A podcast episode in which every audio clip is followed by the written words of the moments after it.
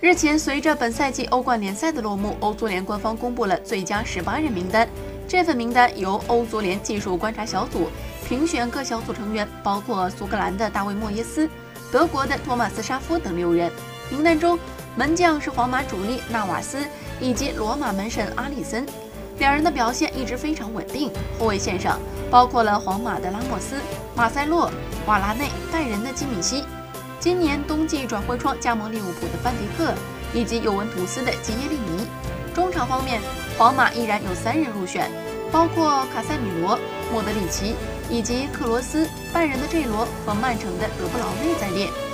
前锋线上，金靴奖得主 C 罗、巴萨头号球星梅西、利物浦前锋萨拉赫和菲尔米诺、罗马的哲科入选。值得一提的是，决赛中进球的本泽马和贝尔都没有入围。